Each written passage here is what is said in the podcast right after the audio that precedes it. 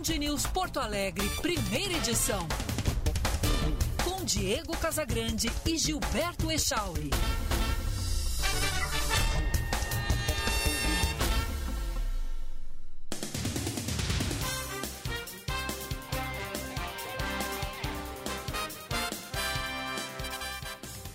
Nove trinta e dois, bom dia, está no ar o Band News Porto Alegre, primeira edição, a partir de agora, ponta a ponta, Brasil, Estados Unidos, eu, Diego Casagrande, transmito aqui de Orlando, na Flórida, num ponta a ponta com o Gilberto Echauri, que está no estúdio da Band News em Porto Alegre.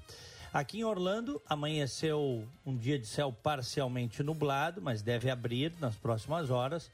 Temperatura agora 19 graus e vai a 27 durante o período. Echauri, bom dia. Bom dia, Diego. Bom dia para os nossos ouvintes em Porto Alegre. Manhã de céu nublado, 21 graus a temperatura, máxima prevista para hoje 26. Abrimos o programa com as manchetes. No nono dia de julgamento do caso da Boate Kiss, três réus devem ser ouvidos: Luciano Bonilha Leão, Mauro Hoffman e Marcelo de Jesus dos Santos. Ontem prestou depoimento Léo, o réu Elisandro Spor. Em instantes, mais informações direto do Foro Central de Porto Alegre com o repórter Eduardo Carvalho. A Secretaria Extraordinária de Enfrentamento à Covid-19 do Ministério aliás, a secretária extraordinária de enfrentamento à Covid-19 do Ministério da Saúde, Rosana Leite Melo, pediu cautela quanto à realização dos festejos do Carnaval de 2022 e afirmou que a pasta não recomenda, no momento, a realização da folia. A declaração foi dada em uma audiência pública na Câmara dos Deputados na tarde de ontem. Diferentes cidades brasileiras já anunciaram o cancelamento das festas. O surgimento da variante Omicron, que parece ser mais transmissível e com capacidade de escapar de algumas vacinas, colocou prefeitos em alerta para a possibilidade de uma nova onda de contaminações que pode surgir após as aglomerações provocadas pela folia. A secretária de enfrentamento à Covid destacou que o país tem bons índices de vacinação contra a doença, mas disse ainda que é preciso avançar na imunização, inclusive da terceira dose, para aumentar a segurança da população. Rosana Leite destacou que grandes aglomerações e pessoas não vacinadas podem gerar novas variantes. Por isso, festejos populares neste momento devem ser evitados pelo bem coletivo. E o continente africano é responsável por 46% dos casos reportados da variante Omicron em todo o mundo, disse um representante da OMS na região. Já o diretor-geral da organização, Tedros Adhanom, afirmou que o surgimento da nova variante ressalta uma situação perigosa. Oficialmente, a OMS diz ainda trabalhar com escassas informações sobre a variante recém-descoberta e diz aguardar a chegada de mais estudos sobre transmissibilidade e letalidade. Nesta semana, o diretor executivo do Programa de Emergências da OMS, Michael Ryan, afirmou que não há razão para duvidar da eficácia das vacinas contra a variante Ômicron da Covid o cientista disse também que não há provas de que a Omicron provoque uma doença mais grave do que as variantes anteriores do coronavírus. Band News Porto Alegre, primeira edição, entrando no ar num oferecimento de Badesul. O Badesul dá valor para o Rio Grande e seus empreendedores crescerem, porque dar valor é acreditar, apoiar e impulsionar, e o Badesul valoriza você. Conte sempre com a gente. Governo do Rio Grande do Sul, novas façanhas. E Savaralto, lugar de Toyota, lugar de confiança. Vem aí mais trilheiros Savaralto Toyota, dia 11 de dezembro, sábado prepare-se para desbravar a região de Bacupari e Dunas Altas e garanta a sua vaga. Savaralto Toyota no trânsito, sua responsabilidade salva vidas. Lembrando que as senhoras e os senhores nos sintonizam no FM 99,3, também no aplicativo Band Rádios para smartphones, tablets, ou ainda no canal do YouTube que é Band RS, Band Espaço RS tem som e imagem para você. Eu já, já estou me vendo, já estou te vendo. Aliás, estou vendo a minha beleza e a tua feiura, Chauri. Tá preparado para hoje, Diego? eu tô te achando, eu, tô, eu, eu tô te achando eu acho que hoje aflita.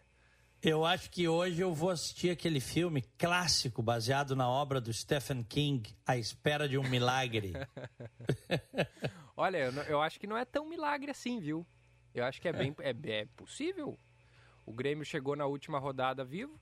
Todo mundo falava tu, tu entendes, tu entendes a situação do Grêmio, tá? Hum. Numa, numa simples história, numa historinha. Tu entendes como é que o Grêmio chegou nesse ponto. O Douglas Costa queria licença para casar, para festa de casamento, Echauri. É. Aí tu entendes assim a falta de comprometimento de certos cabeças de bagre que ganham fortunas para vestir a camisa do Grêmio.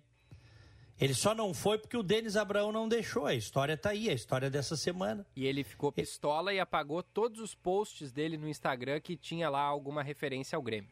Todos. Exatamente, ou seja, ou seja, na semana do jogo decisivo ele queria ir para o Rio de Janeiro para fazer uma noitada de festa, cara. É. Aí, aí tu entende como é que a coisa chegou. O Grêmio, o Grêmio amontoou, a direção do Grêmio foi muito incompetente, amontoou um monte de gente descomprometida, bem paga e descomprometida. E não passou para eles o senso de comprometimento que deveria. Sabe por quê? Porque esse tipo de coisa é uma coisa assim que não tinha que sequer ele ter ligado pro Denis Abraão para pedir licença, para não treinar na semana decisiva. É? Ganhando a fortuna, o jogador mais bem pago do Grêmio, um dos mais bem pagos do Brasil. Esse moleque tá pensando o quê, rapaz?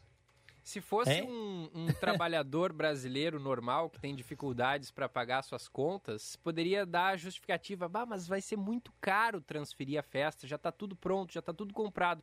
Agora o cara ganha um milhão por mês, né, Diego? Aí. Não, é brincadeira. Não, e não, não tá jogando nada. Já foi, já era. Eu vi o Douglas Costa surgir no Grêmio, ainda no Estádio Olímpico. Os primeiros jogos dele. O mundo viu, o cara que depois estourou, foi pra Europa, foi um jogador de sucesso.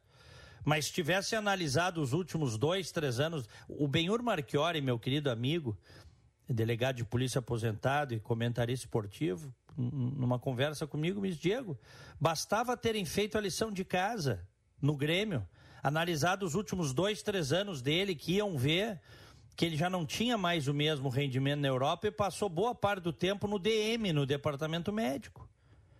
E mesmo assim trouxeram. Agora, o, é surreal na semana decisiva o cara ligar para o diretor de futebol e dizer: ah, quero a liberação para ir é, fazer a festa do meu casamento lá no Rio de Janeiro. É, lembrando, tá de brincadeira. Lembrando que ele já casou, né? Uma parte da festa foi feita é? no meio do ano, no Caribe, e aí tinha uma segunda parte para fazer que não aconteceu na época por causa das restrições da Covid, foi é, foi postergada. E naquela época que ele casou, ele já ficou de fora de duas partidas, uma do Campeonato Brasileiro e uma outra da Copa do Brasil. Ou seja, desfalcou é. o Grêmio já no Brasileirão, na difícil missão do Grêmio no Brasileirão, por causa do seu casamento. Eu não sei se teria feito alguma diferença, porque o futebol que ele está apresentando aí é um ex-atleta. É. tá? é um ex-atleta, não joga mais nada.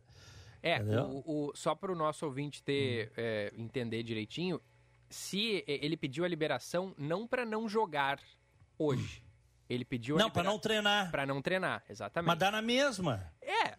Dá. Na semana, desculpa, na semana decisiva, o cara tem que ser o primeiro a chegar no treino. Tu tá de brincadeira, Chaco. Não ia participar do treino do dia e no, no dia seguinte provavelmente já tá de tu, ressaca. Tu sabes que o, o, o professor uh, Cortella, que é filósofo, Mário Sérgio Cortella. Grande Cortella. É, já entrevistei ele, é uma figura bacana, assim, tem Também sempre já. boas reflexões, é. né? Isso. Tem um vídeo dele aí na internet, de uma das palestras dele, que ele, tá, ele fala muito, assim, da... É, é, coisas para as pessoas que querem vencer na vida, tá? Vencer na vida. Vencer na vida não significa necessariamente ser milionário, ter jatinho, não é isso. É você poder alcançar os teus objetivos mínimos na vida, certo? Uhum. Ter foco para alcançar teus objetivos. Se o teu objetivo daqui a pouco é, é, sei lá, é simplesmente levar uma vida frugal, conseguir pagar o teu plano de saúde. Ah, não quero ter carro, tá tranquilo andar de ônibus. Uh, ok, se este é o teu objetivo, vai para ele, tu pode ser feliz com o teu objetivo. Ele sempre diz isso, né? Que o patamar de felicidade é, de cada um, a gente sempre vincula a, a, a, dinheiro, a ganhar dinheiro, a recurso, a prosperidade e tal, mas não passa necessariamente por aí, eu concordo com ele, né? Uhum. É, o, o, dinheiro, ele, ele compra aquilo que dá para comprar, mas a felicidade passa por coisas que o dinheiro não compra também. Sim. Né? Então, o dinheiro ele compra uh, conforto, digamos, ele te tira certas preocupações. Mas o Cortella diz assim: tem uma diferença entre a maneira como os americanos, que hoje é o povo mais próspero do mundo aqui, né, o maior PIB do planeta, PIB per capita altíssimo, é, a diferença de enfoque dos americanos e dos brasileiros. Porque ele diz o seguinte: quando tu fizeres alguma coisa, qualquer que seja a coisa, né? Tu tem que fazer o teu melhor, cara. Não faz corpo mole, sabe? Não tira a perna da dividida, mergulha e faz o teu melhor, não importa. Ele até dá o exemplo, não importa se arrumar a tua cama, limpar teu quarto ou trabalhar como representante de uma grande empresa. Faz o teu melhor. E ele fala dessa diferença de enfoque do americano para o brasileiro, na média, tá? O, sempre que alguém, um brasileiro, tem uma tarefa que ele tem que cumprir, que muitas vezes é uma tarefa difícil, a resposta média, e isso é um padrão cultural do brasileiro, é o seguinte: eu vou fazer o possível. Eu vou fazer o possível. Não é assim, Chauri? É isso aí. Vou fazer o possível. O americano já diz: I'll do my best. Eu vou fazer o melhor. Eu vou fazer o meu melhor. Então, há uma pequena diferença de enfoque, mas que se torna uma grande diferença entre fazer o possível e o fazer o melhor. Uma diferença cultural. Eu concordo com ele nessa análise e eu acho que isso muda tudo no jogo. Quando você está fazendo alguma coisa, tem que fazer o teu melhor. Eu te pergunto, numa semana decisiva, o cara pedir para faltar um treino, para ir fazer uma festa com a sua noiva, concluir o seu engagement, o seu casamento, na semana decisiva, eu te pergunto, isso é fazer o seu melhor? Não, né? Não, obviamente que não. Então isso, isso mostra uma falta de comprometimento, isso demonstra é, a decadência de atleta que se tornou esse Douglas Costas aí, um atleta decadente. Tá, tá cheio da grana, mas isso não me diz nada.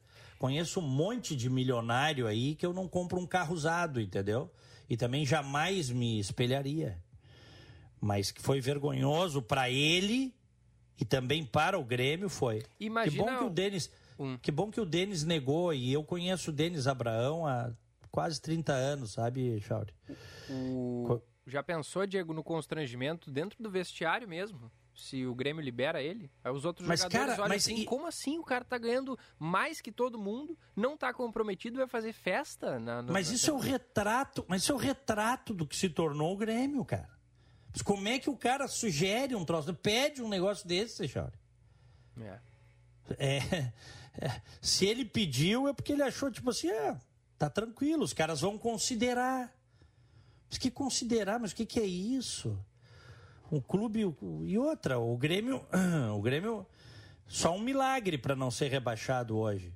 Porque tu precisa uma combinação de resultados e isso é sempre difícil no futebol. Três resultados. Pode... Hã? Três resultados. O Grêmio é, precisa ganhar e precisa torcer para derrota do Juventude e do Bahia. É isso aí. Que estão lutando também para não cair. É difícil, cara. E outra, e precisa ganhar do campeão brasileiro. É, mas, é e aí... Campe... são as reservas do campeão brasileiro. Não, eu sei, cara, mas eu, o time reserva do Atlético Mineiro vai, faz frente a qualquer time do Brasil, é o campeão brasileiro. Ninguém ganha um campeonato longo de 38 rodadas só com o plantel principal. O, o, o plantel reserva também é bom, porque tu precisa ter plantel para poder ganhar o campeonato é o campeão brasileiro. Um, vai ser um jogo difícil. Os reservas do Flamengo vieram aqui e, quase ganharam do Grêmio, não foi? Não ganharam porque tinha o Renato do outro lado. Como assim? O que, que, tu quer dizer com isso? O Renato botou o time todo para trás. O Vitinho tava, fez dois gols, o Renato tirou o Vitinho. Não, não, não, não vamos Ele deixar quis- o Guri fazer o terceiro. Não, ele quis preservar o Vitinho. É, cara. claro, claro, claro. Ele quis preservar, ele tinha uma grande final se aproximando, ele quis preservar o Vitinho. O Renato, Não uma, bota essa na conta do Renato. uma hora o Renato olhou pra não sei quem dentro de campo e disse assim, pô, não posso, o que, que, mais tu quer que eu faça? É Assim- verdade, não, mas é, eu, eu te pergunto, tava errado ele? O Grêmio apresentando ele não um futebol. profissional, né? Hã? O Renato não foi profissional. Não, mas aí é uma diferença de enfoque. Eu não, eu, eu não sei. Eu acho que os atletas se falam e eles se falam, eles se falam, como a gente se fala nos bastidores, tá? E vários ali foram treinados pelo Renato. O plantel do Grêmio foi treinado pelo Renato. Eles desenvolvem uma relação de amizade. E aí, acho que foi num diálogo com o Rafinha, não foi? Eu acho que foi. Acho que É, tipo assim, o Rafinha, só que o Rafinha já se acostumou a falar sempre com a mão na boca, não dá pra fazer a leitura labial, tá? sempre, o Rafinha, qualquer coisa ele fala com a mão na boca, ele deve ter feito uma brigadeira com o Renato. É, mestre, é, alivia aí pra nós, cara, nós precisamos desse resultado. Viu e o Renato, o que, a- que, que tu quer que eu faça? Vocês não estão jogando nada. Tu viu as reações do Renato nos gols do Flamengo? Parecia que era o time contrário. Não, mas aí, mas aí é, é natural, é respeito ao Grêmio, né? que- respeito tá ao. Grêmio, claro. Eu claro. sei, Echauri, vocês colorados não têm isso. não tem o Vocês, vocês não têm um ídolo, um ídolo da grandeza do Renato. Eu entendo vocês. Um Olha que aqui, seja ó. treinador atualmente realmente não, não tem. Que seja treinador e estátua. Pode um troço? Hein? É, é, e o Renato foi muito criticado na época pelo Flamengo, tanto é que depois perdeu a Libertadores e bailou, né? Pois é. Olha, temos, a gente pode continuar em seguida. Temos um chamado do Eduardo Carvalho que está acompanhando. Hoje é o oitavo dia, né? O oitavo dia de julgamento dos réus da Boate Kiss. Eduardo Carvalho, bom dia. Bom dia, Diego. Bom dia, Gilberto. Bom dia a todos que nos acompanham aqui na Band News. O nono dia, viu, Diego? A gente se Nono, nono dia. Porque, pois é, estamos há bastante tempo aqui já acompanhando. Esse que é o nono dia e que Uhum. acompanha agora o interrogatório de três dos quatro réus. Porque ontem a sessão andou bem mais rápido do que era imaginado e um dos réus da Boate Kiss já foi ouvido por aqui. Elisandro Sporo, sócio da Casa Noturna, se manifestou, fez um depoimento de cerca de três horas, claro que com intervalos no meio, respondeu apenas aos questionamentos do juiz por orientação do seu advogado de defesa. Foi uma manifestação forte dele, ele disse que não lembra de ter visto shows da banda Gurizada Fandangueira com fogos dentro daqui e que não teria permitido se soubesse disso. Também falou sobre a espuma inflamável que colocou na casa noturna, disse que fez isso por conta das reclamações de barulho e que foi consul- consultou um engenheiro que recomendou isso e outro que não recomendou, mas ele acabou tomando a decisão de colocar por conta própria, justamente para não se incomodar mais com a questão eh, do barulho. Durante uma fala sua- da sua manifestação, ele se virou aos familiares que acompanhavam presencialmente e desabafou, chorando, muito emocionado, disse que eh, não tinha intenção de matar os jovens, que perdeu pessoas também na tragédia e que inclusive já pensou em se matar, recebeu ameaças de morte e já pensou e cogitou suicídio ao longo desses quase nove anos. Vamos ouvir um trecho desse depoimento do Alessandro Sport. cheio de amigo. Me mandaram mensagem me mandando me matar, velho. Mandaram mensagem mandando me matar. Tipo, e eu, e eu ia me matar mesmo. Eu ia me matar, porque não tem, não tinha, entendeu? Como ficar nessa situação. E aí, fui preso, cara. Fui preso. Cara, eu aprendi a chorar em silêncio dentro de uma cadeia, velho. Tá? Caraca, velho. Essa foi a, a- o momento mais emocionante do Tribunal de Júri de ontem, é, Gilberto e Diego. Nesse momento, os familiares fizeram, como eu disse, uma corrente com as mãos de pé, acompanhando essa manifestação do Alessandro Sport. Nesse momento, então, quem fala é o Luciano Bonilha Leão, ele que era um integrante da banda Gurizada Fandangueira. Ele chegou por aqui muito emocionado, deu um abraço na sua mãe e na sua irmã, que estão dentro do plenário hoje. A irmã dele, inclusive, disse para ele, ó, tá acabando, é nos últimos dias, vamos lá. Ele tá, todos estavam muito emocionados. E depois ele sentou frente ao juiz e agora começou os seus questionamentos. Ele disse que ele era apenas um road da banda, um assistente de palco. Não era um produtor de fato, não participava de reuniões, não participava de ensaios. Então, ele apenas fazia o que a banda precisava que ele fizesse. Era um, um ajudante nesse sentido. Mas afirmou, confirmou, na verdade, que foi ele quem comprou os fogos mas disse que não foi avisado no momento da compra sobre os riscos do uso desse tipo de artefato em ambientes indoor, em ambientes internos. Também disse, contou uh, sobre o momento da saída da casa noturna, é, conta que não viu Marcelo Jesus dos Santos anunciar no microfone no início do incêndio, mesmo que ele estivesse desligado, e que também o extintor não funcionou. Esse relato de extintor, ele bate com vários outros depoimentos que nós tivemos ao longo dessas 28 oitivas até aqui, que no momento do que o fogo foi ser apagado, o extintor não funcionou. Isso acabou ajudando também o fogo a se alastrar ainda mais rapidamente. Ele segue falando nesse momento, vai respondendo aos questionamentos do juiz Orlando Cassini Neto. Durante a tarde de hoje, Diego Gilberto, o, o teremos também a fala de Mauro Hoffman, sócio da Boate Edu... Eduardo, Oi? só antes Oi. de tu entrares na só antes de tu entrares na agenda da tarde, claro, claro, claro. deixa eu entrar, deixa eu insistir contigo nessa questão do extintor. Então, de fato, no júri, no tribunal, agora ficou claro que o extintor que estava próximo do palco, à disposição ali das pessoas, ele não funcionou.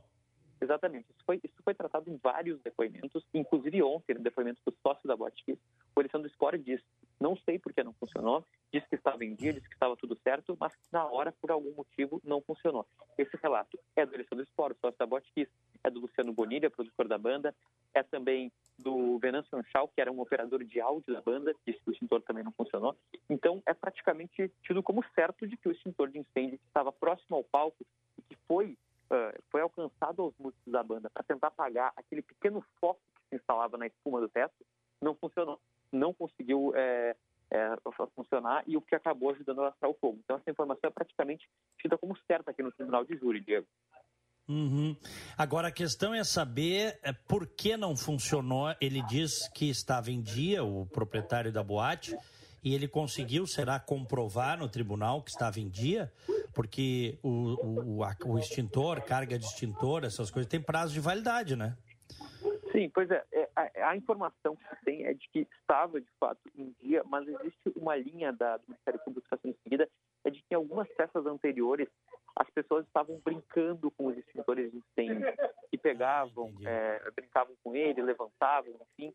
Só que ontem no depoimento o Alessandro Sport disse que não viu isso, que isso não, não ocorreu, que ele teria se dado conta, que teria aparecido a espuma do, do extintor, enfim, em pó, e que isso teria sido notado. Mas, de fato, o que aconteceu, o que a gente tem certeza, é de que esse extintor não funcionou quando ele foi acionado. Isso, com certeza, ajudou o fogo a se alastrar ainda mais rápido porque ele começa como um foco, de certa forma, pequeno, né, na espuma. Inclusive, o chefe dos bombeiros de Santa Maria diz que o primeiro minuto ele é crucial de um incêndio, porque é o que se chama de princípio de incêndio. A partir disso, o fogo se alastra muito rápido. Então, o momento de conter é justamente nesse momento que a chama inicia na espuma, o extintor ele é retirado da parede e eles tentam apagar o, o foco. Só que esse extintor não funciona e aí a gente sabe o fogo vai se alastrando com muita velocidade. Uhum, é. A brincadeira idiota descarregar extintor de incêndio, né? É para ver a fumacinha branca, é boba. Aí depois, daqui a pouco, quando, quando precisa, não tem. Isso aí poderia ter, claro, poderia ser, né? Poderia ter mudado a história, essa Sim. história trágica não ter acontecido, porque um bom extintor, quem sabe, debelaria o início do foco, né? Do incêndio ali. Pois é. Bom, o que mais? O que, que temos hoje à tarde?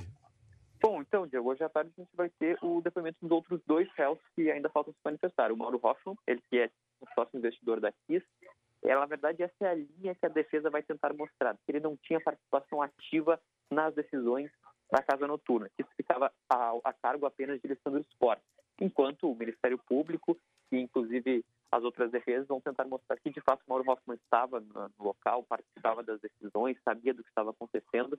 Esse é o depoimento que uh, será logo após o final do depoimento do Luciano Bonilla Leão. E mais para o final da tarde, Marcelo Jesus dos Santos, vocalista da banda Guricata Candangueira, ele estava com o artefato pirotécnico na mão quando o incêndio começou. É um depoimento também muito aguardado. Assim que os, os três de hoje forem finalizados, se forem finalizados hoje mesmo, Amanhã, na sexta-feira, o décimo dia de julgamento já começa com os debates entre o Ministério Público e as defesas dos quatro réus.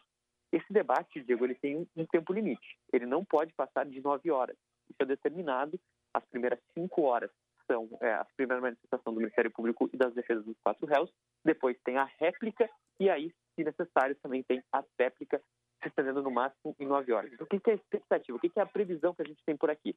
Começando por volta das 9 horas da manhã, contando com intervalos para almoço, para lanche da tarde, não deve passar de 11, 11 horas e meia todo esse processo. Então, a tendência é que até umas 8, 8 e meia encerrem os debates, e aí o juiz ele é obrigado a perguntar para os sete jurados se eles se sentem aptos a votar.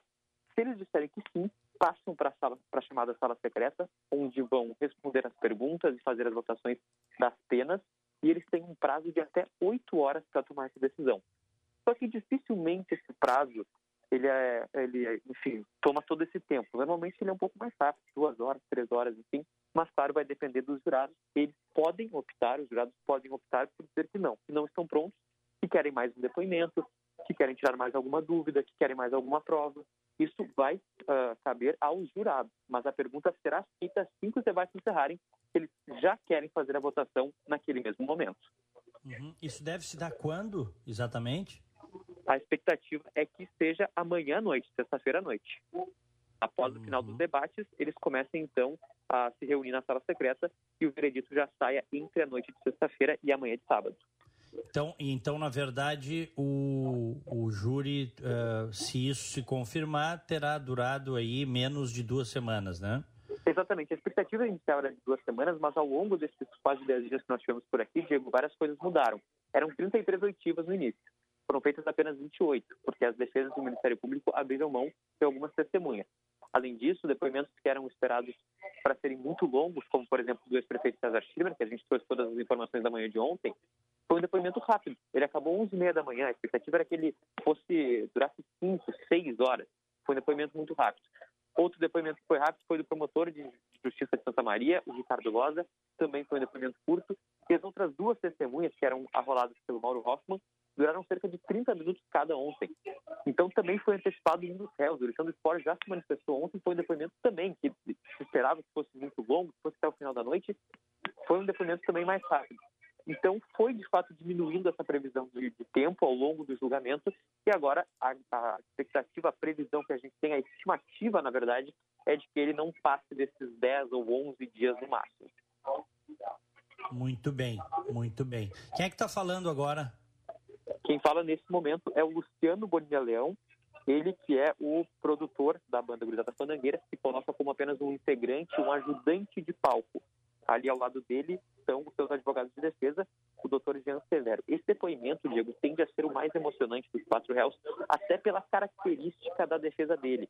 O advogado Jean Severo, ele é muito incisivo nas perguntas. Esse, ele é... esse, esse é aquele advogado que tem chilique, é isso, né? Exatamente, exatamente. Ele já foi várias vezes é, alertado pelo juiz para que diminuísse quase, quase, quase foi expulso, inclusive, do júri, né?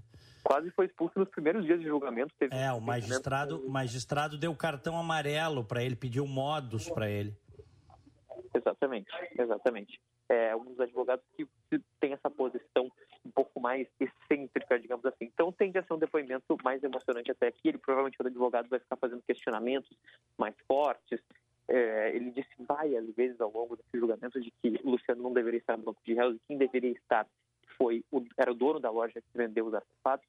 Então, tende a ser esse depoimento um pouco mais emocionante, um pouco mais forte, com essas manifestações mais pesadas por parte do advogado, o doutor Jean Severo. Uhum, muito bem. Então, a gente, linha aberta para você. Obrigado pelas informações aí, sempre bem completas, Eduardo Carvalho. E a gente vai agora ouvir um trechinho, um pequeno trecho do Luciano Bonilha Leão, que era o produtor né, da banda Gurizada Fandangueira. Obrigado, Carvalho. Valeu, Diego, Gilberto, um abraço para vocês e para todos que estão nos acompanhando por aqui. Abraço. Igualmente. Podemos rodar um trechinho aí, Charles? Sim. Me, me estipular como eu seja um ganancioso. Eu já estava afim na minha vida, eu disse assim, eu não preciso mais viver com isso aí. Quando eu fui preso, eu vou dizer para vocês o que comendo, eu só com Deus, filho. Só com Deus. Que Deus é esse que me bota nessa situação? Que Deus é esse que deixa essa família sofrer? Até hoje eu pergunto que Deus é esse. Que Deus é esse que faz uma mãe sofrer, que diz meu filho, se eu pudesse, eu tirava a tua dor. Eu pergunto sempre.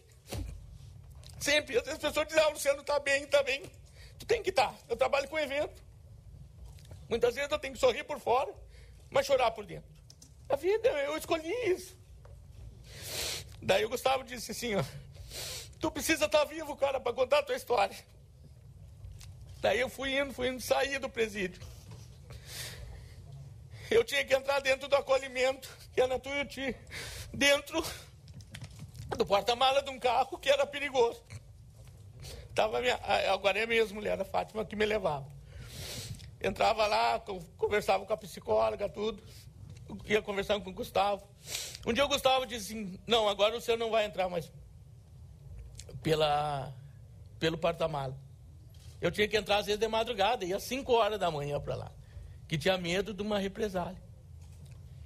Daí foi indo, foi indo, chegou uma situação que a prefeitura chegou e disse que era para parar de me atender porque eu era um dos réus. E simplesmente o Gustavo disse: então eu estou fora do convênio, eu acho que é. Daí eles tiveram, eu acho que, parar com aquilo e o Gustavo continuou me atendendo. Daí ele me atende até hoje. Né? Luciano, conta para nós a tua história depois com o Gustavo, do casamento dele. Ah, eu sempre, eu, eu, eu sempre botei assim para mim, assim, a gente tem que ser grato com, com as coisas que a gente tem. E o Gustavo, tudo que ele me ajudou. Os remédios, tudo que ele me dá, se vocês for ver, tudo é amostra grátis. Tudo ele me ajuda. E um dia, eu sempre dizia assim, eu preciso um dia pagar isso que ele fez para mim. Mas eu nunca me imaginei na vida. Um dia a Carol me ligou para mim e disse assim, Luciano, tu, eu e o Gustavo vão casar. Aquilo para mim, eu na hora que ele disse vão casar, eu já pensei, é agora que eu tenho que atribuir eles. Daí eu disse, Carol, eu faço o casamento de vocês. Ela disse, não, nós queremos ter pagar, Luciano. Eu disse, não, pagar eu não quero. Daí ficou marcado três, quatro, dois, três meses. Daí chegou perto, sim, ele disse, Luciano, vamos fazer? Eu disse, vamos fazer. Daí eu tive o prazer de fazer o casamento para a pessoa que me ajudou. Eu nunca vou conseguir pagar o Gustavo pelo que ele me ajudou. Nunca, nunca. Eterno, que ele me ajudou, eu sou grato eterno. Mas eu quis nem que seja estender a mão de alguma coisa da minha vida para poder tor tornar o momento feliz daquilo ali, deles. Sabe? Isso foi que. Luciano, rapidinho. Ontem o doutor Orlando perguntou para o Alessandro se ele teria entrado em contato com as famílias. Pode nos dizer se tu entrou em contato com as famílias? Eu não entrei de em contato com as famílias, as famílias entraram em contato comigo. As pessoas que quiseram conhecer que é o Luciano. Eu várias vezes eu pensei assim, eu vou entrar lá na associação. Será que eles iam deixar eu entrar lá? Será que eles iam deixar? Não iam deixar. Mas eu não tiro a razão deles. Eu não vou tirar, não. A dor deles não existe. Eu disse, eu estou sentado aqui. Se um pai viesse me chamar de assassino, eu nunca ia falar nada para eles. Porque a dor deles não é igual a minha. Mas não é igual da minha mãe também. Cada um tem a sua dor. Cada um de nós tem a sua dor. E tinha um, um pai que um dia queria me conhecer. E eu estava lá no dia que eu fui no Gustavo. E eu cheguei e eu disse para ele, olha senhor, assim, ó, a minha vida já está tão transtornada, eu entendo o sentimento, mas eu não posso aí, pelo amor de Deus, você não vai me matar. Não faça nada para mim. Ele disse, não, Luciano, eu sei que eu descobri da tua história que tu é uma pessoa boa. E eu quero que tu venha na minha casa. Esse senhor perdeu duas filhas. E eu fui. Não achava o endereço, não achava o endereço. Nisso eu liguei para ele onde estava. Ele estava indo numa rua lá. Cheguei e encontrei um senhor com cabelo comprido. Ele entrou dentro do carro. Voltamos, paramos numa casa. Uma casa humilde. E ele chegou, quando eu fui entrar na casa, ele olhou para mim e disse, só um pouquinho, quero falar contigo. Ele nem tinha me abraçado nessa hora. Eu quero te fazer duas, eu vou te fazer, vou te dizer duas palavras. Eu quero que tu me diga uma delas. Perdão ou verdade? E eu disse para ele a verdade. E ele disse para mim, meu amigo, se tu tivesse vindo aqui pedir perdão, tu não ia entrar dentro da minha casa. Eu entrei dentro da casa dele. Vi a situação dele precária, tudo. Ele é um, um senhor que está. Senhora dele passa trabalho, tudo. Se abraçamos, choramos. Ele, ele, ele tem os.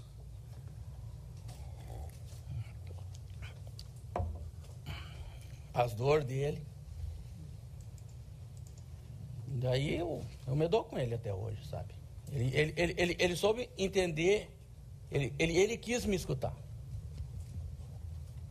Luciano, é, essa situação, essa tragédia terrível, é, modificou a tua vida familiar, com a tua esposa? O que, que aconteceu? Conta para esse douto conselho de sentença que vai fazer teu julgamento. O que, que aconteceu com o teu casamento?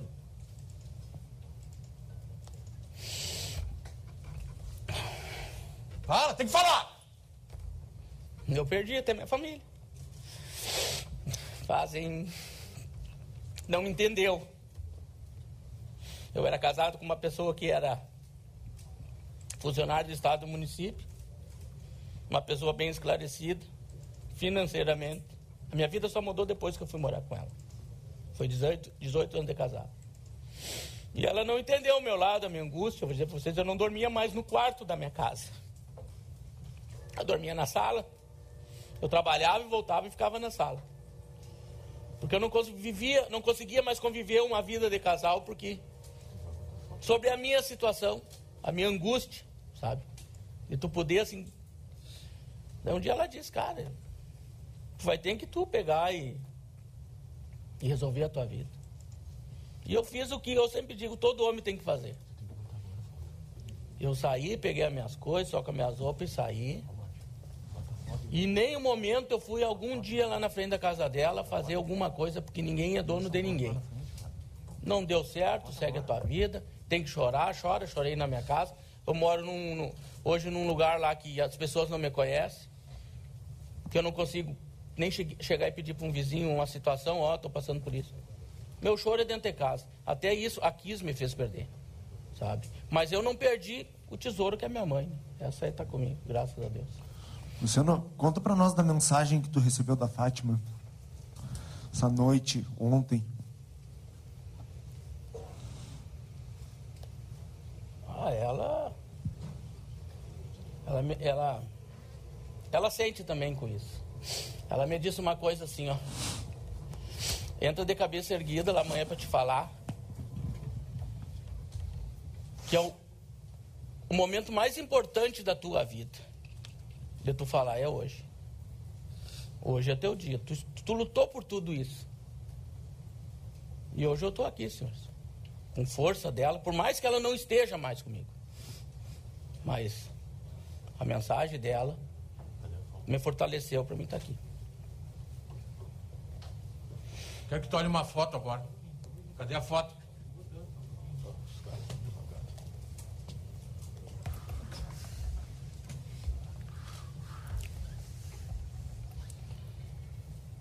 Nesse momento, Diego, eles se preparam para mostrar alguma foto para o Luciano Bonilha Leão. Só que pelo gesticular do advogado dele, o Jean Severo, a foto não deve estar tá muito à mão ali. Eles devem estar tá procurando. Uhum. Não tem uma melhor? Uma foto melhor, ô Martin? Que ele, na frente da vão, vieram com conversa mole que ele não salvou. Quero, eu quero aquela foto. Que ele está ali na frente, ajudando a salvar. Ali! Ali! Quem é, quem é aquele índio ali? Quem é? Quem é aqui, ó? Olha aqui! Quem é esse rapaz aqui? Quem é, Luciano? Esse sou eu. Mostra, para dizer que não é ele. Guardou a mesma, a mesma camisa, Excelência. Esse rapaz ajudou a salvar. Eles mostram uma foto em que o Luciano tá do lado de fora da boate tentando ajudar no combate às chamas. Vamos passar a maior vergonha nacional se, se sustentar a acusação contra esse rapaz. Já estou avisando. Agora, por fim, o que, que tu tem para dizer para esse conselho de sentença que vai te julgar? É a última pergunta que te faço. O que, que tu tem para dizer para esses doutores? Para nata de Porto Alegre? Eu quero dizer para vocês,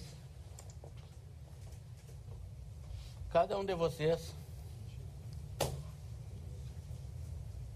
pense se você estivesse no meu lugar. Porque naquele dia, se eu não tivesse lá, não precisava levantar a porta Danilo.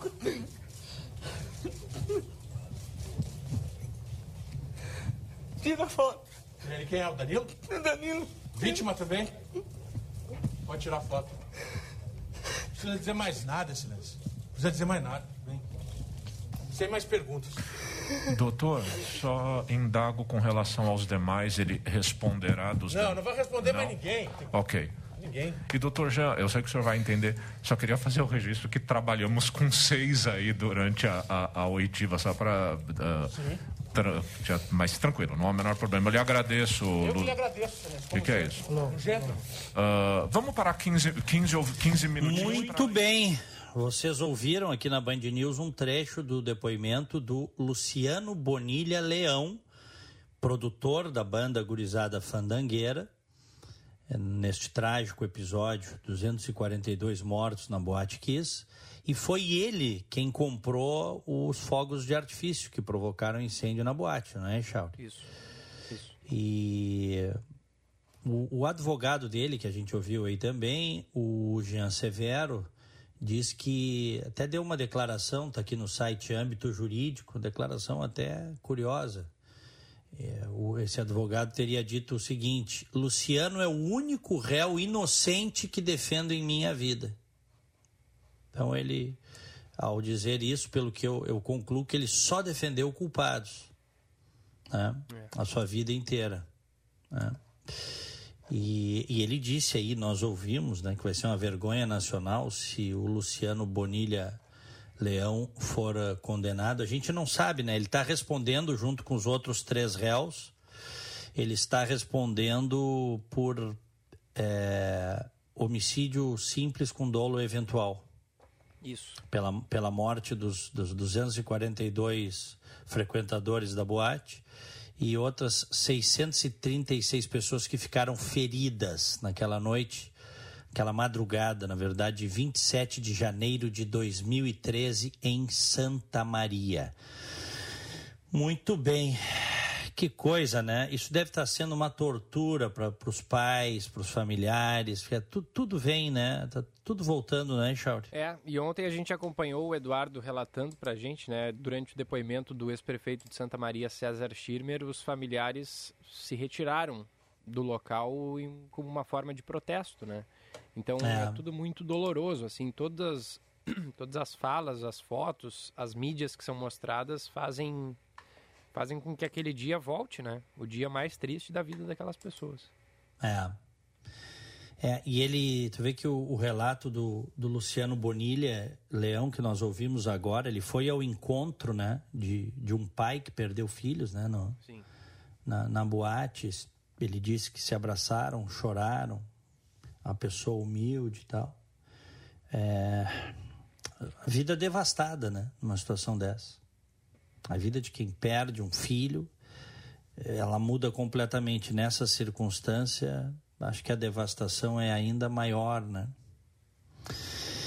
Muito bem, mas independente dos choros, né, das lástimas, das histórias ali que são contadas com muita emotividade, com muita emoção, como disse o doutor Orlando Fatini Neto, o julgamento tem que ser uma coisa racional, em cima de fatos, né? E não em cima ah, da emoção. E o que o júri vai julgar efetivamente é qual a responsabilidade dos réus para o que aconteceu, em maior ou menor grau. Quem foram os responsáveis pelo que aconteceu? Esse é o ponto, Echauri. Né? E pelo, pelo que disse o Eduardo Carvalho, a- a- talvez amanhã à noite, amanhã à tarde, noite, o júri comece a se reunir e no final de semana a gente já tem um veredito aí, né? É, o, e lembrando também o que nos disse o Eduardo ontem a respeito do feeling dele, né? Ele acredita que três desses quatro réus devem, ser, devem receber uma pena maior, no caso, os três é, que, não, que não são esses que a gente ouviu agora, né? O Alessandro Spor, o Mauro Hoffman e o Marcelo de Jesus dos Santos, os dois sócios da boate, e o músico o Marcelo de Jesus dos Santos, que foi quem acendeu o sinalizador. É, o Eduardo acredita que o Luciano Bonilha Leão, se tiver alguma pena, vai ter alguma pena mais leve, né? Por conta Uhum. de ele ter sido, enfim, ele era um funcionário da banda, alguém mandou ele comprar o, o- o sinalizador, ele foi lá e comprou, enfim. É, Então, e eu, eu concordo com, com, com, o Eduardo, assim, no que ele disse que eu, eu... É, mas, mas essa, essa análise tem que ser feita de é. forma racional, claro, né? Claro, claro. Tem que punir quem efetivamente for considerado pelo júri culpado. Né? Aí daqui a pouco uh, o sujeito vai lá, era um funcionário, comprou os fogos a pedido da banda. E então a responsabilidade dele é diferente, né? De quem bot, mandou botar uma espuma inflamável dentro do, do estabelecimento que seria frequentado por centenas, milhares de pessoas, uh, por quem acendeu efetivamente o fogo de artifício, o sinalizador dentro da boate. A responsabilidade vai ser diferente, imagino eu, né? É. Também acho. É. Muito bem. 10 e 17, 20 graus aqui em Orlando. Em Porto Alegre, 22 graus. Bom, vamos a Brasília, porque foi lançada, oficializada mais uma candidatura à presidência da República. Dessa vez da senadora Simone Tebet, do MDB, que ganhou grande destaque, a senadora Simone, durante a CPI da pandemia. Capital Federal, Natália Pazzi. Na tentativa de descolar o nome da possibilidade de ser uma boa vice-presidente, o MDB busca protagonismo e lança a pré-candidatura da senadora Simone Tebet ao Palácio do Planalto. No discurso, a parlamentar fez críticas ao atual governo. Porque o país não tem prioridades. Um governo que não tem projeto, não tem plano nacional nem regional de desenvolvimento. Um, um, um, governo que não tem dinheiro, apesar de sermos um dos povos que mais paga impostos no Brasil. Porque sem prioridade, sem planejamento, não consegue aplicar o dinheiro onde necessariamente precisa. E aí falta recursos para o mais básico, até as, as obras de infraestrutura e logística. O presidente nacional do partido, Baleia Rossi, destaca que a ideia da candidatura de Tebet surgiu a partir da identificação dos membros da legenda com a personalidade da senadora. Ele pontuou que o Brasil precisa fugir da polarização partidária. O país não aguenta mais essa polarização, essa política do ódio, essa política de colocar uns contra os outros. Nós não queremos mais salvadores da pátria. Nós não queremos heróis fabricados. Nós queremos uma pessoa que tenha experiência. Por vídeo, o ex-presidente Michel Temer fez um histórico da atuação do MDB e pregou a pacificação. E mostrar aos brasileiros que o que se quer é paz, é tranquilidade, é para que possam todos trabalhar, é otimismo, não é pessimismo e não é divisão do país. Não é para divisão do país, já vários candidatos aí que se lançaram. De modo que eh, vamos, vamos trabalhar nessa direção. O evento contou com a participação dos presidentes dos diretórios estaduais, governadores e prefeitos do MDB. Tebet é senadora desde 2015 e foi a primeira mulher a comandar a Comissão de Constituição e Justiça do Senado e a concorrer à presidência da Casa. 10 e 20. Diego. Continuamos. Hum. Só queria saber a tua opinião, assim, o que, que tu acha da, da Simone Tebet, se ela pode é, fazer frente a um posto de primeiro lugar dentre as possibilidades de terceira via que a gente tem, de repente é, brigar com o Sérgio Moro, enfim, o que, que tu acha sobre, sobre a candidatura? É, eu acho que pode, Chauri, pode, sempre pode, né? Eleição a gente sabe como começa, nunca sabe como termina. É, e eu, eu pessoalmente gosto dela, acho que ela vai agregar ao debate eleitoral. Mas, a julgar pelo que a gente está vendo nessas últimas duas semanas, eu acho que quem vai se consolidar como alternativa ao bolso-petismo é, é o Sérgio Moro, né? É o que estão mostrando aí as pesquisas, o conjunto delas. Ele tem 9, 10, 11%, dependendo da pesquisa. Eu acho que a grande chance, inclusive, dele crescer a ponto de tirar o Bolsonaro do segundo turno. E aí nós vamos ter aquele choro bolsonarista de urna eletrônica, de fraude. Ele, ele, o, o, o, Bolsonaro não, vai, não sabe perder, né? E os seus fanáticos apoiadores, eu me refiro aos fanáticos mesmo, aquele algado, né? Aquele, eu costumo dizer, se o Bolsonaro matar uma criança de 5 anos a paulada no centro da cidade, é, e eu dizia isso do Lula também, né? Os caras vão dizer que a culpa é da criança. Né? O que, que a criança fez para merecer isso? Tal? O mito, o Salvador, tal. Então, o discurso da derrota vai ser esse, se efetivamente se, se converter em derrota que nós estamos vendo. Ah, foi roubado. Urnas eletrônicas fraudadas, impossível o mito perder. Eu recebi mensagens e vi posts nas redes aí depois das motociatas, Echauri, dizendo: viu, o Bolsonaro ganha no primeiro turno. O cara acha que motociata ganha eleição. É. Né? É muita cegueira. Tem aqueles que são ingênuos, não conhecem como funciona o processo político e estão é, é, mergulhados na bolha. Né? É só Bolsonaro no WhatsApp, Bolsonaro no Facebook, só convive com gente que é Bolsonaro. O cara acha que o Bolsonaro tem 110% de intenção de voto, quando na verdade não é assim. Né? Eu vou dizer uma coisa para vocês: a eleição de 89, que eu acompanhei bem, não como jornalista, tá? Eu não era jornalista mas eu sempre gostei de política. A eleição de 1989 não havia ninguém que botasse mais gente na rua do que o Brizola, no Rio Grande do Sul e no Rio de Janeiro. Leonel Brizola, certa vez, foi fazer uma caminhada na Rua da Praia, em 89, Chauri. Consegues imaginar a Rua da Praia a Andradas de ponta a ponta, desde ali da Praça Dom Feliciano, aí desce a lomba até o até fim dela lá. Que... Lá, lá, na, lá na Orla, quase. Lá, quase na Orla. É... Ficou impossível de caminhar ali no meio. Bah. De tanta gente que tinha na Rua da Praia. Foi uma superlotação da Rua da Praia com o Brizola. E, no entanto, ele não foi para o segundo turno. Perdeu para o Lula, porque no Rio Grande do Sul ele tinha voto. Aliás, ele fez no Rio Grande do Sul algo como 60% dos votos na eleição de 1989. Em Porto Alegre, o Brizola fez 70% dos votos.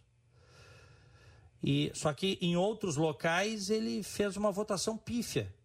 Acho que em São Paulo não passou de 2%. Nossa. É. No Nordeste fez uma votação terrível também na maior parte dos lugares, não foi para o segundo turno. Então é isso. Agora, tu tens, tu tens aquele, aquele cara que fala que o Bolsonaro vai para o segundo turno, vai para o segundo turno, não, que ganha no primeiro turno, né? Eles dizem que ganha no primeiro turno. Tu tens o ingênuo, que é o que não conhece política, mas tu tens também o malandro, que é aquele cara que sabe que o que ele está falando é uma mentira, mas ele está falando porque ele é militante, ele quer convencer os outros. É. O, o, o, Brizola, ele não, não, não surfou na onda das redes sociais, né? Que Bolsonaro surfou bastante. Eu tenho a impressão de que se o Brizola fosse vivo hoje, tivesse, é, a, tivesse suas redes sociais, ele poderia se dar bem com isso, né? Porque ele era um cara, assim, caricato, ele falava coisas engraçadas às vezes e tal. Um cara que podia se dar bem e, e conseguir eleitores através das redes sociais como o Bolsonaro conseguiu, né? Falando frases de efeito, é, posições firmes. Eu acho que é um cara que poderia se dar bem é, Mas, mas Echauri, uh, eu sempre vejo os homens no seu tempo, tá? Uh, talvez o Bolsonaro uh, tenha sido o cara que mais entendeu a coisa da rede social até então é. no Brasil, tá? Isso é um fato. Ele entendeu anos antes, ele pegou a, o espírito de mudança que os brasileiros queriam, né? que começou lá com as ma manifestações pelo impeachment da Dilma. É, e depois com a própria eleição dele em 2018. Outros talvez tivessem pudessem ter entendido isso, mas às vezes isso não acontece, porque as pessoas vivem num passado idealizado e não conseguem sequer se comunicar. O Brizola, na, no, nos anos 50 e 60, foi um dos maiores, talvez o maior orador brasileiro. Né? O Brizola foi capaz de mobilizar gente na campanha da legalidade, por exemplo, né? quando queriam é, impedir a posse do João Goulart em 61, quando da renúncia do, do então uh, presidente Jânio Quadros. E o João Goulart era o vice. Naquela época, a coisa era diferente, porque você não votava numa chapa presidente e vice. O presidente podia ser de um partido eleito e o vice votava separadamente no vice-presidente. Então, o vice-presidente podia ser de outro partido, de outra linha, de outra corrente política ideológica. Então, quando o Jânio renuncia, não, uh, os militares e outros uh, agentes políticos não queriam deixar o João Goulart assumir, que por sinal estava em viagem à China, tá? tu vê como são as coisas.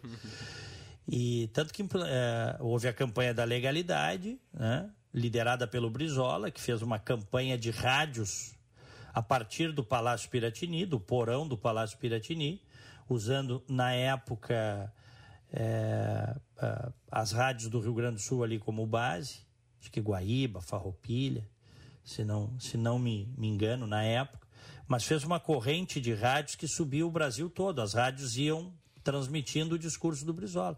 E aí se temeu naquela época, muitos militares temeram uma guerra civil, e aí acabaram colocando o João Goulart na presidência, mas aprovaram de, de chofre assim um, um parlamentarismo para tirar o. que depois caiu, inclusive, tá? Um plebiscito. É, aprovar um parlamentarismo para tirar o poder do, do João Goulart. Né?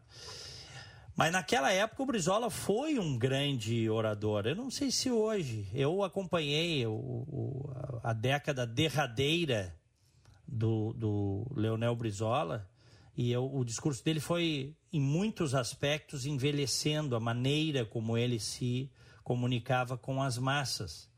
E as gerações novas vinham chegando e não o compreendiam. Tanto que no final ele não conseguiu se eleger prefeito do Rio de Janeiro. Né?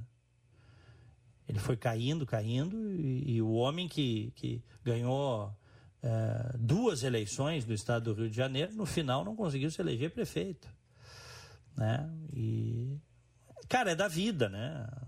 As pessoas vão envelhecendo, as gerações seguintes elas vão muitas vezes vindo com outra linguagem, outra percepção das coisas. É isso. Deixa eu dar uma informação aqui, rapidamente, porque foi aprovado é, ontem o projeto de lei de autoria do vereador Ramiro Rosário. Ah, foi aprovado pela Câmara de Vereadores. Projeto chamado Quitação Legal é um programa inovador que autoriza o pagamento de dívidas tributárias e não tributárias com a prefeitura através de bens, obras e serviços. Ou seja, quem uh, for devedor da prefeitura, por exemplo, deve tem gente que deve muito dinheiro de ISS, por exemplo, é, pode pagar através de serviço, se isso for acertado com entre o prestador de serviço e a prefeitura, tá? Foram 26 votos a favor e 6 contra e uma abstenção. O Ramiro Rosário diz que o passivo tributário chega a 2,5 bilhões de reais na Prefeitura de Porto Alegre, que a ideia é regularizar os devedores e aumentar os investimentos na cidade. Então, é possível transformar uma parte, uma parte está perdida, né? não tem nem como cobrar, mas pelo menos uma parte desse valor devido, de 2,5 bi, em obras para a cidade, em benefícios para a cidade através da prestação de serviço. Eu achei interessante esse projeto do vereador Ramiro Rosário, viu, Echauri? Tem que acompanhar como é que isso vai ser feito, tá? Uhum. Como é que isso vai ser feito. Quer dizer, uh, não adianta o cara tá devendo, ah, o cara tá devendo um milhão, aí o cara, tô dando um exemplo até pueril, aí o cara se propõe a cuidar de uma praça durante seis meses. Uhum. Não é isso aí, né? Não pode. Claro. O, o, o, o, serviço tem que estar, tem que fechar com o valor da dívida. Tá? É, tô vendo aqui que algumas outras cidades já tomaram medidas semelhantes, né? Blumenau, uhum. é, em 2017, regulamentou é, institutos de transação e da ação em pagamento. É, em, em São Paulo, em 2020, é, o município também editou uma lei possibilitando transação tributária no sistema de negociação administrativa. É interessante, interessante. Uhum. Não, é interessante. Vamos acompanhar como é que isso vai se dar, tá? Muito bem, Echauri, bom dia e depois eu me despeço, vou ali pro FM 94,9. Bom dia, no Band News Porto Alegre, primeira edição. Aniversariantes de hoje recebam o nosso abraço, o nosso carinho. O Alex Pipkin, professor, parabéns. A Valderez Perger, o Mauro Souza Gomes, Renata Mazola, a Roberta eh, Rossi Gridner, Roberta Rossi Gridner, que é médica, Marjorie Chaves, Moraes Pereira, a Neca Hickman e o Carlos Alberto Negreiros. Felicidades. Me associo, meu parabéns de hoje vai para Rosana Abreu Cáceres, a querida tia Rosana, beijo para ela. Também de aniversário hoje a Cláudia Azevedo, o Tiago Rocha de Lima, a Neca Hickman, a Mauriane Dornelles, o André Rossini, o Romeu Machado e o Leonardo Ramos. Felicidades. Valeu, abraço para ti, abraço a todos, Echauri. Fiquem com Deus. Abraço, tchau. tchau. Até amanhã. Até amanhã. 10h33, por aqui tem primeira edição até às 11 horas da manhã. Você que nos acompanha pela live no YouTube também pode seguir por ali. 11 da manhã tem Felipe Vieira e é a mesma transmissão, viu? Só seguir ali no canal Band RS no YouTube acompanhar o programa também em imagens. Primeira edição no ar, num oferecimento de Badesul. O Badesul dá valor para o Rio Grande e seus empreendedores crescerem, porque dar valor é acreditar, apoiar e impulsionar. O Badesul valoriza você. Conte sempre com a gente, Governo do Rio Grande do Sul, novas façanhas. E Savaralto, lugar de Toyota, lugar de confiança. Vem aí mais trilheiros Savaralto Toyota, 11 de dezembro, próximo sábado. Então prepare-se para desbravar a região de Bacupari e Dunas Altas e garanta a sua vaga. Savaralto Toyota no trânsito, a sua responsabilidade salva vidas.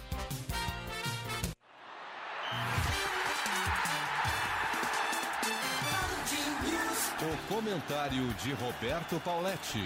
Oferecimento: anuncie seu imóvel com a Esperindi e a Cred Pago e receba sempre em dia. E aí, Paulette, bom dia. Bom dia, senti falta hoje daquele bom dia enérgico que tu botasse ontem, hein? Esse aqui? Bom dia! é, só isso para acordar um pouco hoje o torcedor dessa, é. desse final de campeonato melancólico aqui do futebol gaúcho, Gilberto. Olha, quando eu vejo que Internacional e Grêmio administram 400 milhões por ano cada um, quando o Grêmio tem um jogador que hoje ganha 1 milhão e 300 mil por mês, que é o Douglas Costa, o Internacional tem um jogador como o Tyson, que ganha 800 mil, eu fico apavorado de saber como eles desperdiçam dinheiro. Mas hoje chegou no bottom line, como a gente diz, né? O Grêmio precisando ganhar desesperadamente do Atlético Mineiro, o Juventude precisando ganhar desesperadamente do, Cruzeiro, do, do, Corinthians e o Internacional jogando um amistoso, porque nenhum de nós imagina que o Internacional, mesmo que ganhe, o que não é provável, quatro, quatro concorrentes à última vaga da, da, da fase de, da pré-Libertadores percam seus jogos. Então, o Internacional que jogue a Sul-Americana, o Internacional que tem humildade, que faça um planejamento forte, que se foque em ganhar a Sul-Americana e a Copa do Brasil, porque são bons títulos para reiniciar a campanha do Internacional. O, o Emílio Papaléu precisa muito contratar um diretor de futebol que depois vai avaliar com ele um treinador que leve o Internacional, que tire o Internacional dessa campanha medíocre que teve esse ano, Gilberto. Ô Paulette, o Grêmio não vai ter hoje nem o Kahneman nem o Jeromel, né? O que, que isso pode fazer a diferença, assim? O Juan e o Rodrigues, tu acha que dão conta do recado? Ah, dá conta eles dão, porque são dois jogadores jovens, são jogadores rápidos, jogadores fortes. Mas claro que qualquer dupla diária do Brasil, na comparação com Kahneman e Jeromel, ela fica em desvantagem, quase todas elas, né? Porque são dois grandes jogadores. Mesmo que o Kahneman seja um jogador limitado, mas ele compensa pela entrega, pela vontade. Mas ele estava descontado com essa lesão no quadril. Não é por aí que vai passar a derrota do Grêmio, se é que ela vai acontecer, o rebaixamento do Grêmio. O Grêmio precisa muito do Douglas Costa, precisa muito do Diego, precisa muito do, do Campas. O Grêmio precisa de estratégia, porque o Atlético Mineiro não veio passear. Os jogadores reservas, porque não é o terceiro time, como o primeiro foi noticiado. É, é o, segundo o, time, né? É o segundo time. Os caras vêm aqui para mostrar para o Cuca que eles podem ser opção para jogar Libertadores, para jogar a final da Copa do Brasil e permanecerem no grupo o ano que vem. O Atlético Mineiro que já está avisando que vai reavaliar o seu grupo, tem jogadores sendo pretendidos por outros clubes, mesmo europeus, né? Então os jogadores do, do, Atlético Mineiro vão jogar, vão jogar um jogo importante para eles. Para o Atlético Mineiro não é importante, não vai mudar a vida dele no Campeonato Brasileiro, mas para os jogadores sim. Então o Grêmio vai ter um jogo muito difícil pela frente. Como a Juventude, Gilberto. O Corinthians inicialmente é, divulgou que viria com um time misto, pois agora a gente está vendo, vieram 24 jogadores e o time que vai jogar é o time principal. O Juventude vai ter uma tarefa duríssima para vencer o Corinthians, porque é o resultado que interessa. Desde que o Fortaleza ganhe do Bahia, claro, porque se o Bahia ganhar, aí talvez até os nossos dois clubes sejam rebaixados. É, porque o Juventude precisa ter um resultado melhor do que o Bahia, né? Bahia está na frente, por mais que eh, os dois tenham o mesmo número de, de pontos. Então, o, o, Juventude precisa ganhar e torcer para a Bahia empatar ou perder. O Juventude até pode se classificar, uh, ficar na Série A empatando desde que o Bahia perca, né? Claro. E o, e o, o, o handicap que tem a favor do Juventude é que o, o Castelão, o estádio do Fortaleza, já tem 40 mil pessoas que compraram ingresso. Há uma rivalidade enorme entre, entre os dois estados, entre os dois clubes. O Fortaleza vai jogar para rebaixar o Bahia. E o torcedor do Fortaleza, ele quer que o time se despeça em alto nível. Então o Bahia, a meu ver, é o que tem a dificuldade maior. O time do Corinthians vai jogar um jogo protocolar. É o time titular, claro que é, eles, eles são muito melhores que os do Juventude, mas eles não vão jogar a partida decisiva, porque eles já estão garantidos na fase de grupos da Libertadores. Eles vêm jogar uma partida pela honra de, de jogarem um time do tamanho do Corinthians. Mas me parece que a situação mais, ou vamos dizer assim, a menos complicada é a do Juventude, mesmo que o adversário seja poderoso. É. Agora, Paulette, se a gente pensar o Grêmio chegou num determinado momento da competição ali, quase indo para a reta final, em que tinha só sete vitórias no campeonato. E, e faltava ali, acho que o que, nove, oito jogos, o Grêmio precisava ganhar seis. Ou seja, tinha que fazer em muito pouco tempo o que praticamente não tinha feito no campeonato inteiro. Muita gente deu a situação como perdida, mas o Grêmio me parece que achou o time e foi indo, foi indo e chegou vivo na última rodada, Paulette. Tu acha que a situação do Grêmio hoje ela tá melhor, tá igual ou tá pior do que já teve no decorrer do campeonato?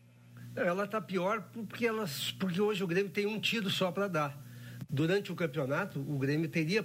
Basta a gente olhar, teve resultados absurdos do Grêmio. O Grêmio perdeu seus dois jogos para o Atlético Goianense, por exemplo. São, se tivesse ganho um ou pelo menos empatado um jogo, hoje a situação seria diferente. Não tem dúvida que o time foi sendo achado, o jogo... e o grupo do Grêmio é bom. Eu sempre digo isso, o grupo do Grêmio e o grupo do Inter são bons. O que eles não tiveram foi tre... foram treinadores fortes durante o ano e, e, e gestão de futebol ruim. Mas a situação do Grêmio hoje, a meu ver, é pior porque não depende dele, depende de resultados paralelos. Há quatro rodadas atrás, cinco rodadas atrás, uma daquelas derrotas que aconteceu, se tivesse dois empates, o Grêmio estaria praticamente fora da zona do rebaixamento. Muito bem, Paulette. Quer é, arriscar palpites ou melhor deixar quieto? Olha, eu já, lá no meu canal do YouTube, Roberto Pauletti, eu fiz, um, eu fiz uma, uma avaliação com relação a isso, até porque eu vou comentar o jogo do Internacional. Mas eu, eu, eu creio que o Fortaleza vai ganhar do Bahia eu acredito numa vitória do Grêmio e acredito no empate do Juventude. De cabeça, não sei o que, que resulta isso. Resulta mas... no Grêmio caindo e no Juventude caindo também. Pois é. Pois ah, não, é, não, não, não, não. O Fortaleza ganhar do Bahia, tu disse? Isso, cai o Bahia e o Grêmio daí. Isso, isso, né? Nessa combinação aí, cai Bahia é. e cai Grêmio. É, eu, pelo menos é isso que eu vou jogar no, nesse site de apostas que eu, que eu participo, é. eu vou jogar isso. Mas é ruim. Agora, Olha, seja, é. seja como for, Gilberto, é triste ver o futebol gaúcho nessa situação terrível que se encontra. É muito trabalho que os dirigentes terão o ano que vem para retomar o caminho de vitórias. É. Agora, tem muito Colorado que está jogando na combinação necessária para o Grêmio ficar né, na Série A, porque aí vai ter uma alegria de qualquer jeito. Se o Grêmio vai cair, ele vai ficar feliz, vai tirar a flauta. Se ficar, ele ganha um dinheiro.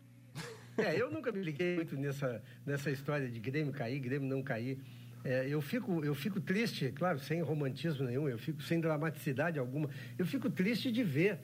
É, o Grêmio gasta 14 milhões por mês, o Internacional 8 milhões por mês em plantéis de jogadores de bom nível e chegar nessa situação medíocre porque as diretorias são fracas e as diretorias não, não, não souberam escolher treinadores. Eu isento aqui o Denis Abraão do Grêmio e o Emílio Papaléu, que chegaram há pouco e estão lutando, fazendo o que podem. Muito bem. Paulette, então amanhã, como a gente vai saber qual série o Grêmio vai jogar no ano que vem, a gente projeta o ano de 2022 do Tricolor, pode ser? Ou do Juventude, né? É, ou do Juventude, exatamente. Um abraço. Abraço, até Paulette. Até amanhã. 10h42, 22 graus em Porto Alegre. O primeira edição num oferecimento de Badesul Desenvolvimento e Savaralto Toyota. Faz um intervalo, volta na sequência. A gente tem informação do trânsito para trazer para o ouvinte, tem a participação da nossa audiência, tem a boa notícia do dia em instantes, tem o Felipe Vieira logo mais às 11, daqui a pouquinho. Vamos com o trânsito antes do intervalo. Seu caminho. Josh Bittencourt. Gilberto ainda tem semáforos desligados por falta de energia elétrica na Érico Veríssimo com a Botafogo. Alerta também para obras do DEMAI causando bloqueio de uma faixa na Icaraí com a Campus Velho em direção ao centro. E tem um serviço de reparo na sinalização, a IPTC agora na Cristóvão Colombo com a Doutor Timóteo e por isso causa um pouco de lentidão. Já fica o alerta também para o içamento do vão móvel da Ponte do Guaíba, previsto para as 11 horas da manhã. Mude para a Uniriter, estude com uma infraestrutura completa e transfira-se com condições especiais. Gilberto.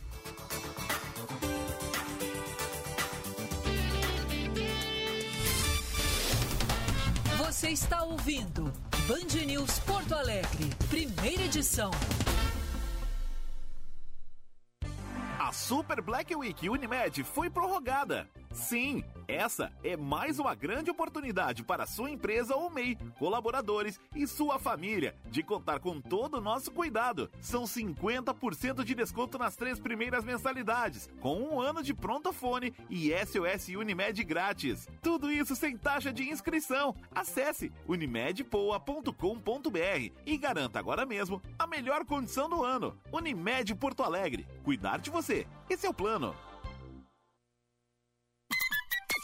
Hora certa, na Band News FM. Oferecimento Savaralto Toyota, para quem prefere o melhor. 10h44. Savaralto, lugar de Toyota, lugar de confiança. Você é nosso convidado especial para uma aventura de tirar o fôlego. Vem aí mais uma edição do Trilheiros Savaralto Toyota, dia 11 de dezembro. Prepare-se para desbravar a região de Bacupari e Dunas Altas. Vagas limitadas. Entre em contato pelo telefone 392 7001 ou pelo e-mail contato arroba savaralto.com.br. Savaralto Toyota. No trânsito, sua responsabilidade salva vidas.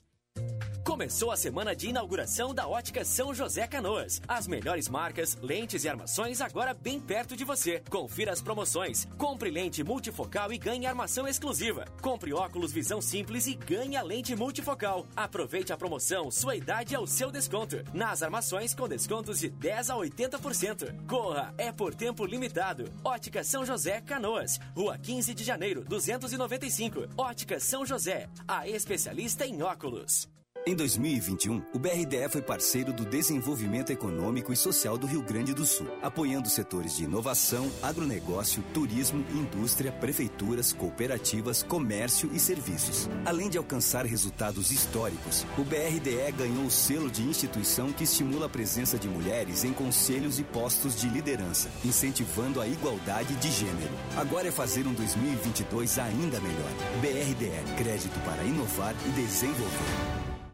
Você pode contar com a emergência do Hospital Divina Providência. Quando você precisar de atendimento rápido, seguro e humanizado para adultos, encontra tudo isso na emergência do Hospital Divina Providência, 24 horas por dia. A emergência do Divina atende convênios e particulares. É referência para casos cardio-neurovasculares. Dispõe de uma equipe de profissionais capacitados, protocolos prioritários, apoio de especialistas e uma estrutura equipada para diagnósticos. Quando precisar, venha para a emergência do Divina.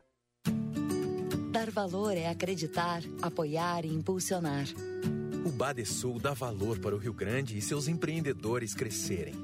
Por isso, oferecemos consultoria e soluções financeiras de longo prazo para quem produz, no setor público ou privado, de todos os tamanhos e segmentos, de produtores rurais a startups. O Badesul valoriza você. Conte sempre com a gente. Governo do Rio Grande do Sul. Novas façanhas. Se você é sexualmente ativo, não deixe de fazer a testagem para HIV, sífilis e hepatites virais pelo menos uma vez ao ano. O teste é seguro, rápido e gratuito e está disponível nas unidades básicas de saúde. Além de não precisar de requisição médica, o resultado sai em 30 minutos. Acesse observatórioaides.saude.rs.gov.br e saiba mais. Governo do Rio Grande do Sul. Novas façanhas na saúde. Hashtag teste sempre. Você está ouvindo Band News Porto Alegre, primeira edição.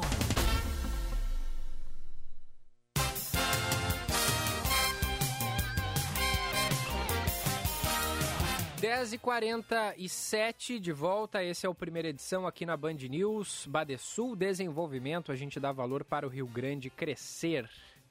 E também Savaralto, lugar de Toyota, lugar de confiança. Vem aí mais trilheiro Savaralto Toyota, on, dia 11 de dezembro, em sábado agora. Prepare-se para desbravar a região de Bacupari, Dunas Altas e garanta a sua vaga Savaralto Toyota no trânsito. A sua responsabilidade salva vidas. Deixa eu fazer uma média aqui com a nossa audiência, porque a gente não, não leu mensagem de ouvinte ontem e hoje também não que muitos assuntos para a gente tratar a gente acabou não dando a devida atenção para os nossos queridos ouvintes. O ouvinte aqui não assinou a mensagem 0197 ao final de telefone disse: Bah, Dark Side é um clássico, tem em vinil. Ele viu pela nossa live que hoje eu estou vestindo a camiseta do Pink Floyd do disco Dark Side of the Moon, que é, na minha humilde opinião, um dos melhores discos da música já feitos em todos os tempos. E eu mando um abraço aqui pro ouvinte. É, tem mensagem também do Newton de Guaíba. Bom dia, a boiada fascista do Trump invadiu o Congresso norte-americano para impedir a homologação da eleição de Biden. Só louco duvida que o mesmo possa acontecer no Congresso Nacional com a turma ensandecida do Bolsonaro tentando impedir a posse do Lula e com helicópteros militantes sobrevoando Brasília. Escreve aqui o Newton. É, o Eduardo Oliveira, sobre o julgamento da Kiss, que a gente é, falou há pouco, nenhum desses acusados levantou e resolveu que colocariam fogo na boate. Ponto. Agora entra a irresponsabilidade dos mesmos. É o Eduardo Oliveira. Mais mensagem aqui, ó. Sobre esse menino que o Grêmio trouxe da Europa, eu nunca vi um antiprofissionalismo ser tão bem pago. Esse moleque está desdenhando do empregador dele. Já estou imaginando coisas ruins sobre o que dirigentes que trouxeram, é, sobre os dirigentes que trouxeram ele. Acho que todo mundo ganhou bola, escreve o Rafa, nosso ouvinte por aqui. É, o Schneider está na audiência também. Diz: esse último cartão amarelo que o Douglas Costa levou já não foi pensando na festa dele? Pois é, pode ser, né? Se bem que ele levou o cartão amarelo no jogo contra o São Paulo e aí ficou fora do jogo contra o Corinthians. Dois dias antes da festa, é, quem sabe, quem sabe. É, o, tem mensagem aqui, o André de Canoas disse que não tem som no YouTube. Não, mas tem, tem sim, tem sim, a gente está com áudio aqui. É, ele mandou isso lá no início do programa, pode ser que ali no início não, não tava com áudio, mas agora a gente está assim. E o Tony de Viamão escreve: Bom dia, Chauri, chove em Viamão. Ele também mandou essa um pouco mais cedo, talvez agora já não esteja chovendo, mas o tempo está bem fechado agora aqui no Morro Santo Antônio e a gente vai trazer a previsão do tempo daqui a pouquinho por aqui. Seu caminho. Mais do trânsito, Josh. E tem acidente agora envolvendo ônibus e carro na Avenida Mauá. Logo depois do acesso pelo Largo Edgar Quetes, acaba bloqueando a faixa da esquerda e causando bastante lentidão para quem chega ao centro pelo túnel da Conceição, região da rodoviária, agora com trânsito bem congestionado. Mais cedo também teve acidente envolvendo dois carros na Barão do Amazonas com a rua Felizardo, no bairro Partenon, apenas com danos materiais. E na terceira perimetral, o DMLU realiza um serviço de limpeza e capina, causando muita lentidão lentidão no trecho da Carlos Gomes em direção à Zona Norte. Tá na hora de esquecer os perrengues na hora de gelar sua breja em casa. Cerveja bem gelada é na Cervejeira Consul. Garanta a sua, beba com moderação. Gilberto. A boa notícia do dia. Oferecimento Unimed Porto Alegre. Cuidar de você. Esse é o plano. Olha só que legal essa boa notícia do dia de hoje. Com uma garrafa que limpa água, mais uma estudante brilhante levou o nome do Brasil para premiações globais. É a mestranda Bárbara Paiva, de 28 anos, que foi ganhadora do nacional do Red Bull Basement e vai representar o Brasil em um concurso na Turquia. Ela criou o Aqualux, que é um projeto inovador de uma garrafa portátil que transforma qualquer água em potável.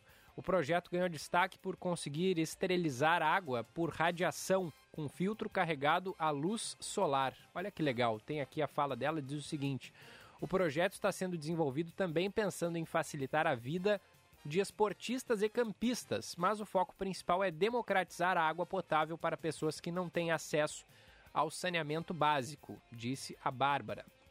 Ela é estudante de mestrado na Universidade Federal de Ouro Preto, em Minas Gerais. A ideia da garrafa surgiu exatamente durante o curso, em que ela estuda a esterilização de parasitas via radiação. Diz ela aqui, ó, pensei em aplicar isso para ajudar as pessoas de forma simples e viável. O projeto impressionou a bancada de jurados e agora e a agora como campeã nacional do Red Bull Basement, ela vai representar o Brasil na final global neste mês. Olha que legal. E para chegar até a final, ela passou por muitas etapas do concurso. Primeiro foi avaliada durante dois meses pelos representantes locais que acompanharam o trabalho dela com o desenvolvimento da garrafa portátil. Depois a estudante, ficou entre os 10 projetos brasileiros escolhidos como finalistas do concurso mundial. E ela completa dizendo o seguinte: agora precisamos focar no desenvolvimento de alguns pontos, tornar o empreendimento escalável, mapear os diferenciais competitivos mais atrativos para os investidores e ampliar o mercado de potenciais consumidores. Parabéns para Bárbara, essa é a boa notícia do dia aqui no nosso primeira edição. Band News FM, temperatura. Oferecimento Rede Sim, Sim de Lojas Porto Alegre. Sua rede com os melhores parceiros para oportunidades exclusivas. 22 graus. Feira Brasileira do Varejo vai ser presencial, gratuita e continuará promovendo uma atmosfera de inovação, tecnologia e networking. Garanta já o estande da sua empresa acessando feirabrasileiradovarejo.com.br. FBV 2022, de 25 a 27 de maio, na Fiergues.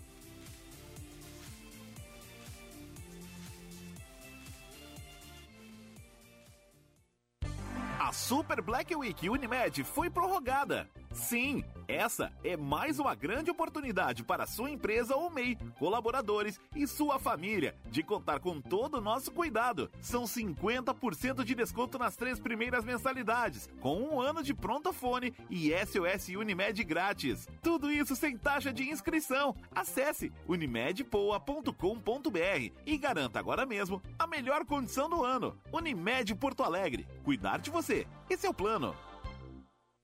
Proprietário, imagine alugar seu imóvel rápido e com a garantia de receber sempre em dia. A Esperinde e a Credipago garantem tudo isso. Agilidade e segurança na locação do seu imóvel e um assessor exclusivo para cuidar de tudo para você, do início ao fim do contrato. Traga seu imóvel para a Esperinde e receba seu aluguel sempre em dia com a Credipago. Acesse esperinde.com e anuncie já. Tem futebol nesta quinta-feira aqui na Band News. O torcedor colorado vai acompanhar na íntegra Bragantino e Inter, valendo vaga na Libertadores da América 2022. A bola vai rolar às nove e meia da noite. Jornada Esportiva. Oferecimento Super Alto BR Ford, Tarso Dutra, Cavalhada, Farrapos, Ipiranga, Pelotas e Rio Grande.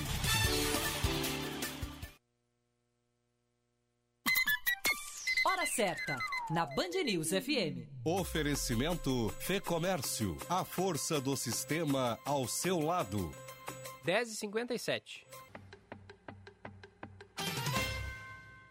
Você pode contar com a emergência do Hospital Divina Providência. Quando você precisar de atendimento rápido, seguro e humanizado para adultos, encontra tudo isso na emergência do Hospital Divina Providência, 24 horas por dia. A emergência do Divina atende convênios e particulares. É referência para casos cardio-neurovasculares. Dispõe de uma equipe de profissionais capacitados, protocolos prioritários, apoio de especialistas e uma estrutura equipada para diagnósticos. Quando precisar, venha para a emergência do Divina.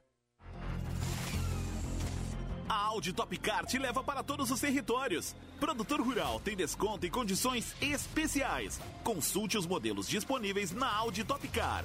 Visite nossas concessionárias em Porto Alegre e Caxias do Sul e faça um test drive. Acompanhe nosso Instagram, arroba topcar.audi. Top Car. Welcome to the top. No trânsito, sua responsabilidade salva vidas. Já pensou em ter sua contabilidade integrada ao ERP Proteus de sua empresa? A TDF Gestão Contábil realiza com excelência rotinas de contabilidade, gestão fiscal e de departamento pessoal, diretamente no ERP Proteus da sua empresa. Faça um diagnóstico com a TDF e veja como podemos gerar resultados em seus processos. Entre em contato pelo fone 995 56 2520 ou acesse o nosso site www.tdfconte.com.br.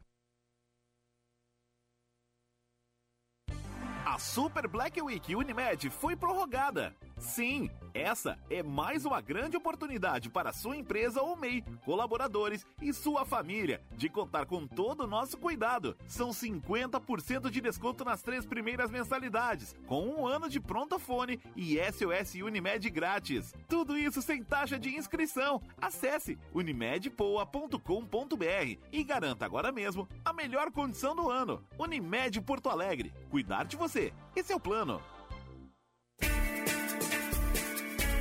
Vem aproveitar o melhor Natal do Brasil no Atacadão. Com as marcas que você ama e os preços incrivelmente baixos. Tem Sadia, Perdigão, Seara, Aurora, Ferreiro Rocher, Heinz e muito mais. Seu negócio, sua casa merecem um Natal assim.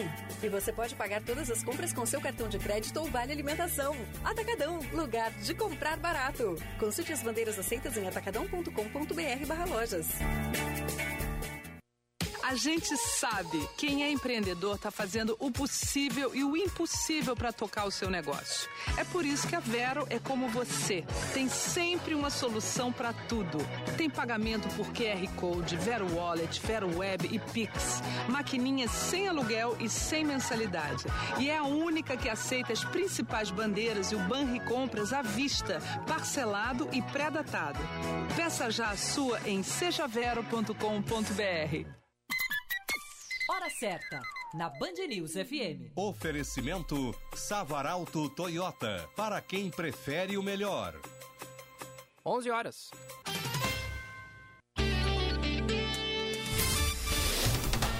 Você está ouvindo Band News Porto Alegre, primeira edição. Não há tempo para mais nada no primeira edição de hoje. Fica por aqui num oferecimento de Badesul Desenvolvimento. A gente dá valor para o Rio Grande crescer e Savaralto, lugar de Toyota, lugar de confiança no trânsito. Sua responsabilidade salva vidas. Vem aí o Felipe Vieira com o Band News, segunda edição. Primeira edição está de volta amanhã, nove e meia da manhã, com o Diego Casagrande. Você ouviu Band News Porto Alegre, primeira edição. Band News FM. Em um segundo, tudo pode mudar.